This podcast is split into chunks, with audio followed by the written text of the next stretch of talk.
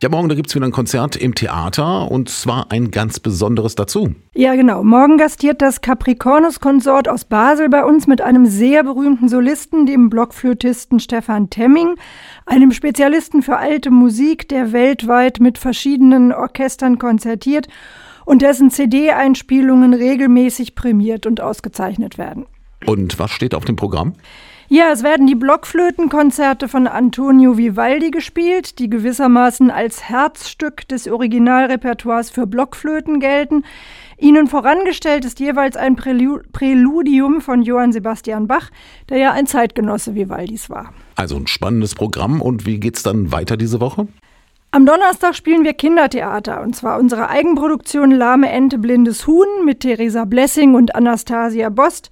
Da sind allerdings beide Vorstellungen am Vormittag ausverkauft, ebenso wie die legendäre Rocky Horror Show, die am kommenden Freitag bei uns gastiert. Aber am Sonntag, da gibt es dann auch eine musikalische Veranstaltung, die noch nicht ausverkauft ist, richtig? So ist es. Am Sonntag spielen wir um 17 Uhr Musik liegt in der Luft, eine Hommage an die große Katharina Valente. Ja, die ja eine herausragende Musikerin war. Ganz genau. Man verbindet Katharina Valente immer nur mit Schlagern, zum Beispiel Ganz Paris träumt von der Liebe.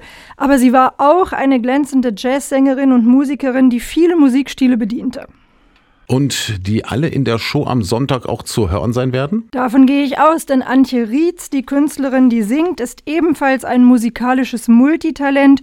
Und so treffen sich am Sonntag sozusagen zwei sehr vielseitige Damen bei uns im Theater, denen beide Musik im Blut liegt. Ich denke, unser Publikum kann sich auf einen sehr unterhaltsamen, musikalisch abwechslungsreichen Nachmittag freuen. Und die Theaterkasse ist dann auch am Sonntag geöffnet? Das ist sie und zwar eine Stunde vor Vorstellungsbeginn, also um 16 Uhr.